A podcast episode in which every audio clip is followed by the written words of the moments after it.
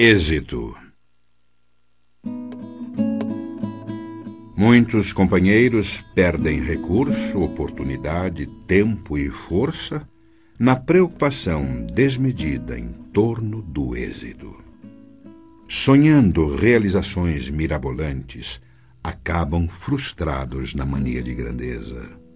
Dizem-se interessados na lavoura do bem, mas, para cultivá-la, esperam a execução de negócios imaginários, a aquisição de poder, a posse de ouro fácil ou a chegada de prêmios fortuitos. E, complicando a própria estrada, observam-se de chofre em presença da morte, quando menos contavam com semelhante visita. Entretanto, o conquistador do maior êxito de todos os tempos, não se ausentou do mundo como quem triunfara. Não recebeu heranças amoedadas, não governou princípios políticos, não escreveu livros, não se enfileirou entre os maiorais de sua época. Aprisionado como vulgar malfeitor, foi sentenciado à morte e passou como sendo vítima de pavoroso fracasso. Contudo, as sementes de amor puro que colocou na alma do povo transformaram o mundo. Repara, Jesus, e perceberás que o nosso problema não é de ganhar para fazer, mas de fazer para ganhar. A colheita não precede a sementeira tanto quanto o teto não se antepõe à base. Sirvamos ao bem, simplificando o caminho, de vez que a vitória real é a vitória de todos, convictos de que não precisamos gastar as possibilidades da existência em expectativa e tensão. Porquanto, se estivermos em Cristo, tudo quanto de que necessitamos será feito em nosso favor no momento oportuno.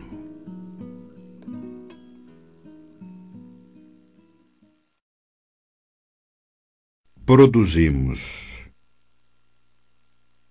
Produzimos. Tudo o que é alguma coisa produz algo. Elementos considerados desprezíveis estão fazendo isso ou aquilo. Pedras produzem aspereza. Espinhos produzem lacerações. Lama produz sujidade. Martelo produz golpes. Entretanto, se produzimos para o bem esses mesmos recursos em nossas mãos, veem-se promovidos a instrumentos valiosos. Porquanto pedras ajudam nas construções, espinhos de natureza técnica podem colaborar no serviço cirúrgico. Lama, devidamente tratada, é terra de sementeira, e martelo controlado é auxiliar prestimoso. Cada criatura, desse modo, produz conforme os agentes em que se inspira. Os seres mais lastimáveis, ainda que não queiram, estão produzindo sempre. O delinquente produz o desequilíbrio. O viciado produz o desregramento. O preguiçoso produz miséria. O pessimista produz o desânimo. Onde estiveres, estás produzindo, de acordo com as influências a que te afeiçoas, e atuando mecanicamente sobre todos aqueles que se afeiçoam ao teu modo de ser. Todos produzimos, inevitavelmente. Aprendizes do Evangelho na escola espírita cristã, recordemos, pois, a lição do Cristo permanecerei convosco se permanecerdes em mim.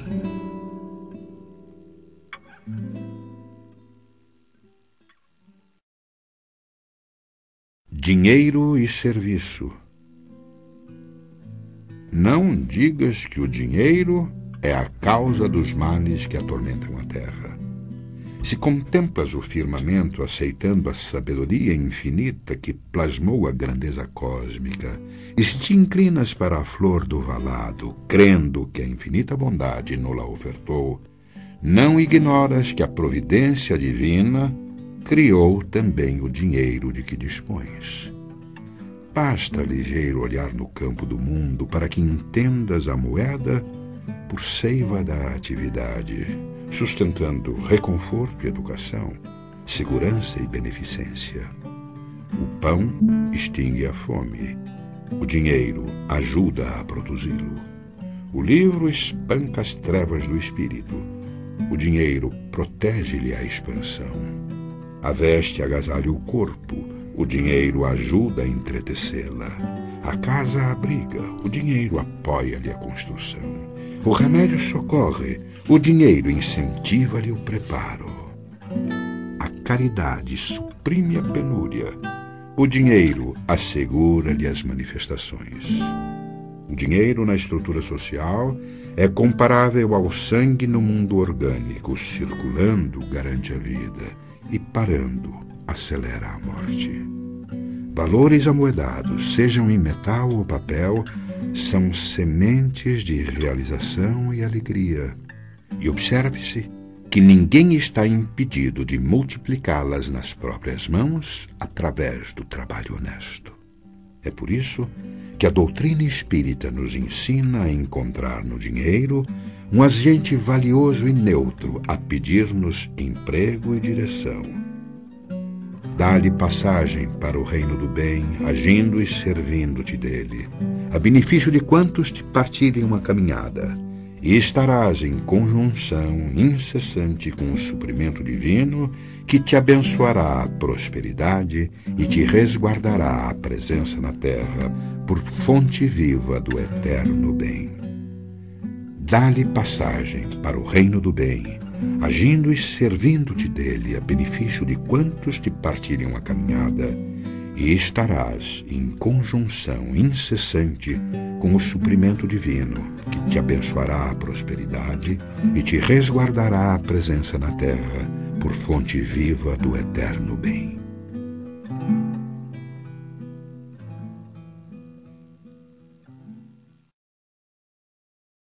Vida e posse aconselha-te com a prudência para que teu passo não ceda à loucura. Há milhares de pessoas que efetuam a romagem carnal amontoando posses exteriores a gana de ilusória evidência. Senhoreiam terras que não cultivam, acumulam ouro sem proveito, guardam larga cópia de vestimentas sem qualquer utilidade retém grandes arcas de pão que os vermes devoram. Disputam remunerações e vantagens de que não necessitam. E imobilizam-se no medo ou no tédio, no capricho maligno ou nas doenças imaginárias, até que a morte lhes reclama devolução do próprio corpo. Não ouvides assim a tua condição de uso frutuário do mundo e aprende a conservar no próprio íntimo os valores da grande vida. Vale-te dos bens passageiros para estender o bem eterno. Aproveita os obstáculos para incorporar a riqueza da experiência. Não retenhas recursos externos de que não careças. Não desprezes lição alguma. Começa a luta de cada dia com o deslumbramento de quem observa a beleza terrestre pela primeira vez e agradece a paz da noite com quem se despede do mundo para transferir-se de residência. Ama pela glória de amar, serve sem prender-te. Lembra-te de que amanhã restituirás à vida o que a vida te emprestou em nome de Deus que os tesouros de teu espírito serão apenas aqueles que houveres amealhado em ti próprio no campo da educação e das obras.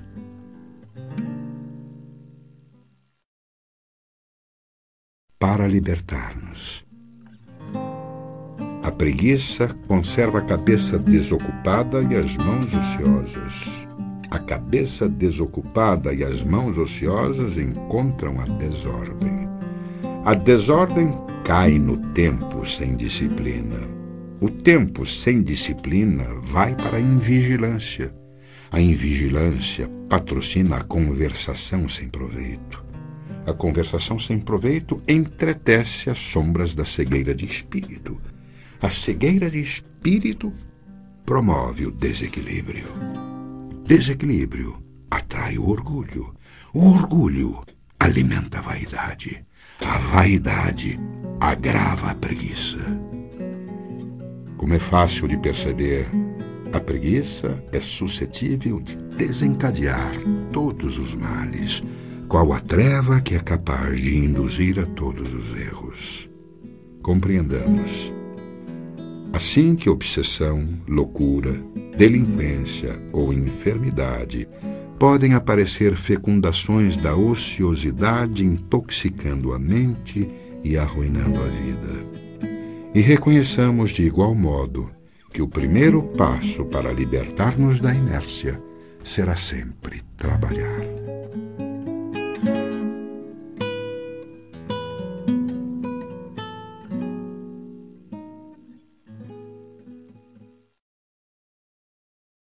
Mãos em serviço mãos estendidas. Quando estiveres meditando e orando, recorda que todas as grandes ideias se derramaram através dos braços para concretizarem as boas obras. Cidades que honram a civilização, indústrias que sustentam o povo, casa que alberga a família, gleba que produz, são garantidas pelo esforço das mãos. Médicos despendem largo tempo em estudo para a conquista do título que lhes confere o direito de orientar o doente. No entanto, vivem estendendo as mãos no amparo aos enfermos. Educadores mergulham vários lustros na corrente das letras, adquirindo a ciência de manejá-las. Contudo, gastam longo trecho da existência estendendo as mãos no trabalho da escrita. Cada reencarnação de nosso espírito exige braços abertos do regaço maternal que nos acolhe. Toda refeição para surgir pede braços em movimento. Cultivemos a reflexão para que se nos aclare o ideal sem largar o trabalho que nolo realiza. Jesus, embora pudesse representar-se por milhões de mensageiros, escolheu vir Ele próprio até nós, colocando mãos no serviço, de preferência em direção aos menos felizes. Pensemos nele, o Senhor, e toda vez que nos sentirmos cansados, suspirando por repouso indébito, lembremos-nos de que as mãos do Cristo, após socorrer-nos e levantar-nos, longe de encontrarem apoio repousante, foram cravadas no lenho do sacrifício, do qual, conquanto escarnecidas e espancadas, ainda se despediram de nós entre a palavra do perdão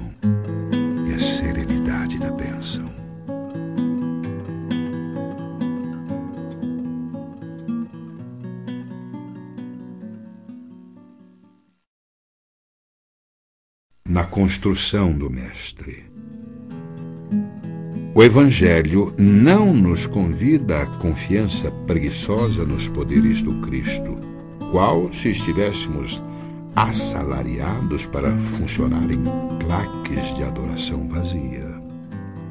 O apóstolo Paulo faz-nos sentir toda a extensão da responsabilidade que nos compete à frente da Boa. Cada cristão é parte viva do corpo de princípios do Mestre com serviço em particular. Não te iludas assim, fixando-te exclusivamente em afirmações labiais de fé no Senhor, sem adesão do próprio esforço ao trabalho edificante que nos foi reservado.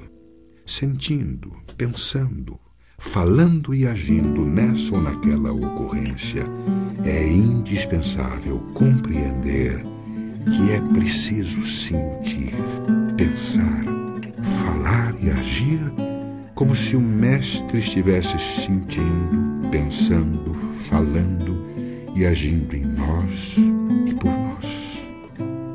Alguém provavelmente dirá isso seria a atrevida superestimação de nós próprios. Entretanto, apesar de nossas evidentes imperfeições, é forçoso começar a viver no Senhor, para que o Senhor viva onde nos cabe viver. Para isso, perguntemos diariamente a nós mesmos como faria Jesus o que estamos fazendo. Porque, sendo o Cristo o dirigente e mentor de nossa fé, todos nós, servos dele, somos chamados no setor da atividade individual a defini-lo e retratá-lo como fiel expressão.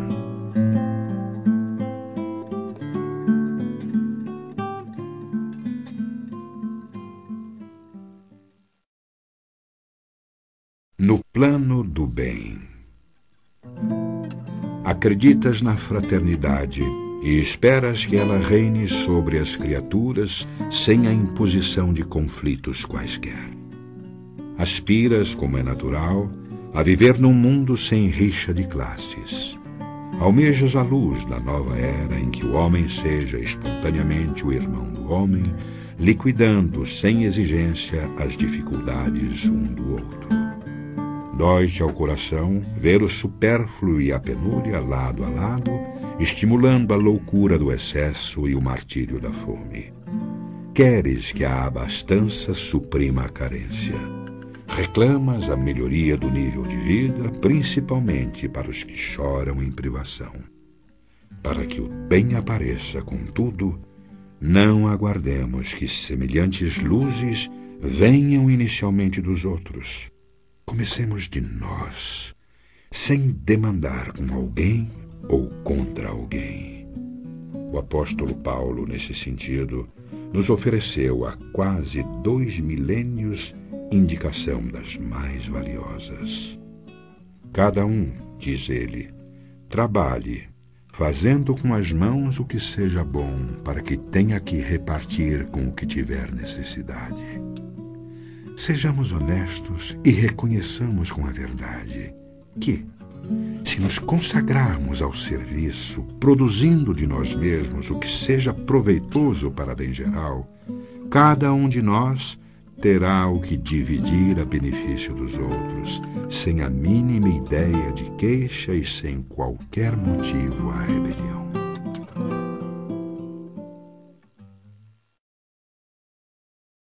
a novidade maior.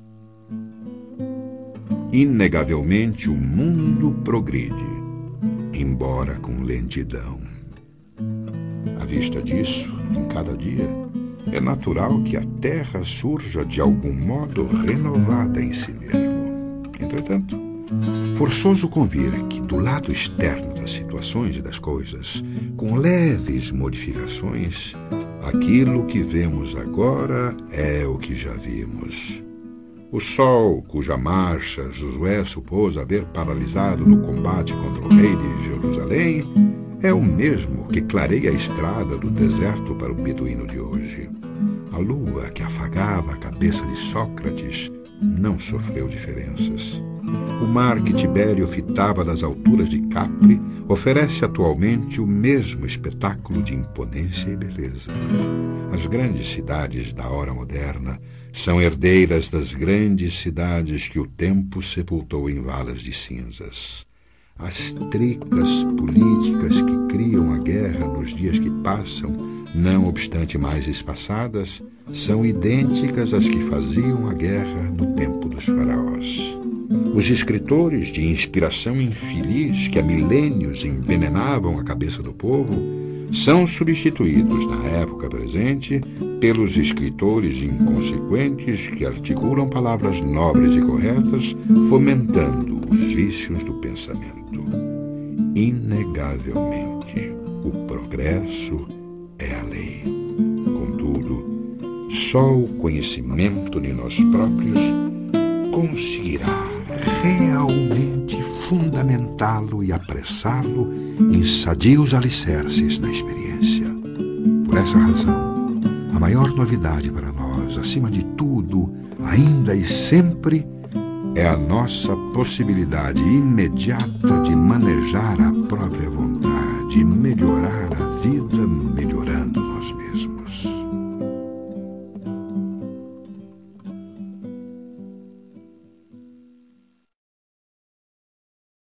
Trabalho sempre Trabalho será sempre o prodígio da vida, criando reconforto e progresso, alegria e renovação. Se a dificuldade te visita, elege nele o apoio em que te escores e surpreenderás para logo a precisa libertação. Quando a névoa da tristeza te envolve em melancolia, procura nele o clima a que te acolhas e observar-te-ás sob novo clarão de encorajamento e esperança. Ante a mágoa que te busque à vista de ofensas com que absolutamente não contavas, utiliza-o por remédio salutar e obterás em tempo breve a bênção da compreensão e a tranquilidade do esquecimento. Debaixo da preterição que te fira, refugia-te nele e recuperarás sem demora o lugar a que o mérito te designa. À frente de injúrias que te amarfanhem o coração, insiste nele, e com a bênção das horas, ouvidarás escárnio e perseguição, colocando-te no rumo certo da verdadeira felicidade. Perante a dor dos próprios erros cometidos, persevera com ele no cotidiano, e a breve espaço granjearás serenidade e restauração. Nos momentos claros da senda, trabalha e entesourarás mais luz no caminho nos instantes escuros, trabalha e dissolverás qualquer sombra, desvelando a estrada que o Senhor te deu a trilhar. Tudo o que o homem possui de útil e belo, grande e sublime, se deve ao trabalho, com que se lhe engrandece a presença no mundo. Haja, pois, o que houver, ampliem-se os obstáculos, agigantem-se problemas, intensifiquem-se lutas. Ou se agravem provações, trabalhe sempre no bem de todos. Porque trabalhando na seara do bem, podes conservar a certeza de que Deus te sustentará.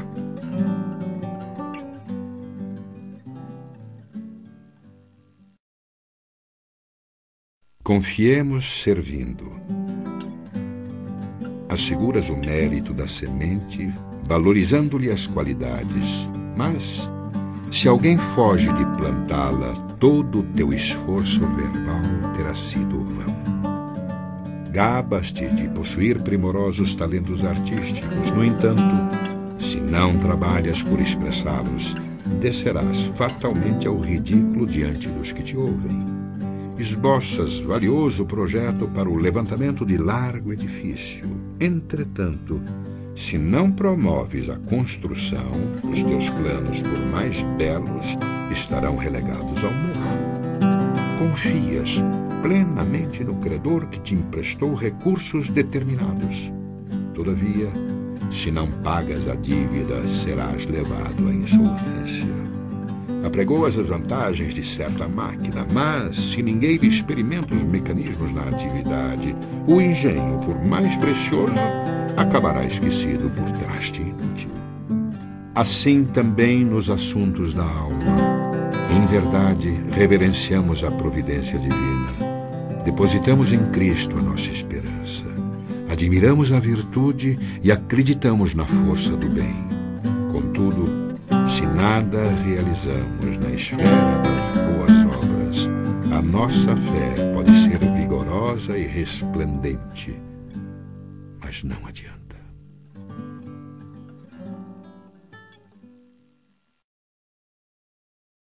Fé e obras.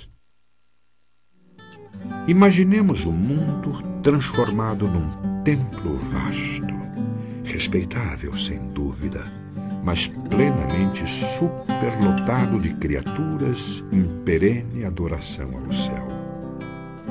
Por dentro, a fé reinando sublime, orações primorosas, discursos admiráveis, louvores e cânticos, mas por fora, o trabalho esquecido. Campos ao desamparo, enxadas ao abandono, lareiras em cinzas. De que teria valido a exaltação exclusiva da fé, se não para estender a morte no mundo que o Senhor nos confiou para a glória da vida? Não te creias desse modo em comunhão com a divina majestade, simplesmente porque te faças cuidadoso no culto externo da religião a que te afeiçoas. Conhecimento nobre exige atividade nobre. Elevação espiritual é também dever de servir o eterno Pai na pessoa dos semelhantes.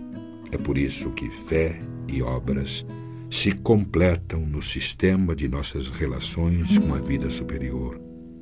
Prece e trabalho, santuário e oficina, cultura e caridade, ideal e realização. Nesse sentido, Jesus é o nosso exemplo indiscutível. Não se limitou o Senhor à simples glorificação de Deus nos passos divinos, quanto à edificação dos homens.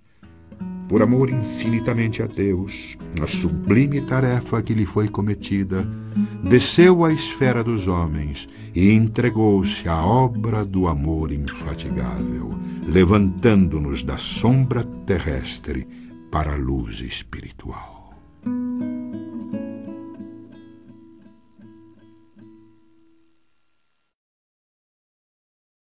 Ordem.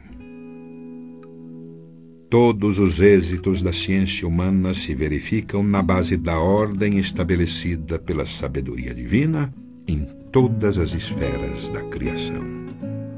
A astronomia assinala com antecedência determinados fenômenos que se verificarão no cosmo, a face do equilíbrio em que se regem os movimentos do universo. A medicina formula prognósticos exatos em vista de contar com a regularidade das ocorrências orgânicas no veículo físico. Em qualquer região da Terra é possível prever as horas de sombra e de luz. Cultivadores orientam as atividades na gleba segundo as estações. A planta produz conforme a espécie e toda enxertia praticada pelo homem se caracteriza por limitações definidas nas estruturas do reino vegetal. Tudo na obra divina se engrena em princípio de harmonia.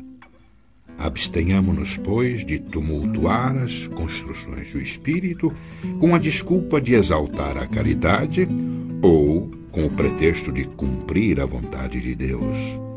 Evolução e aperfeiçoamento constituem realização de todos, atribuindo tarefas a cada um.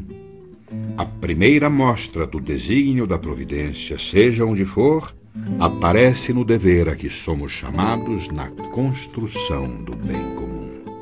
Sejamos assim leais ao encargo que nos compete. Qualquer engenho para atender com segurança pede ordem. E a ordem solicita-se afirme cada peça em seu justo lugar.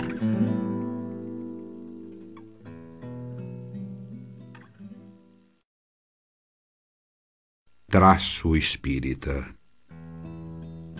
O companheiro contado na estatística da nova revelação não pode viver de modo diferente dos outros. No entanto, é convidado pela consciência a imprimir o traço de sua convicção espírita em cada atitude. Trabalha, não ao jeito de peão consciente enrolado ao cordel da ambição desregrada, aniquilando-se sem qualquer proveito. Age construindo. Ganha, não para reter o dinheiro ou os recursos da vida na geladeira da usura. Possui auxiliando. Estuda, não para converter a personalidade num cabide de condecorações acadêmicas sem valor para a humanidade. Aprende servindo. prega, não para premiar-se em torneios de oratória e eloquência, transfigurando a tribuna em altar de suposto endeusamento. Fala edificando. Administra, não para ostentar-se nas galerias do poder, sem aderir à responsabilidade que lhe pesa nos ombros. Dirige obedecendo. Instrui não para transformar os aprendizes em carneiros destinados à tosquia constante na garantia de propinas sociais e econômicas. Ensina exemplificando. Redige, não para exibir a pompa do dicionário ou render homenagens às extravagâncias de escritores que fazem da literatura complicado pedestal para o incenso a si mesmos. Escreve enobrecendo. Cultiva a fé, não com o intento pretensioso de escalar o céu teológico pelo êxtase inoperante, na falsa ideia de que Deus se compara a tirano amoroso feito de caprichos e privilégios. Crê realizando. O espírita vive como vivem os outros mas em todas as manifestações da existência, é chamado a servir aos outros através da atitude.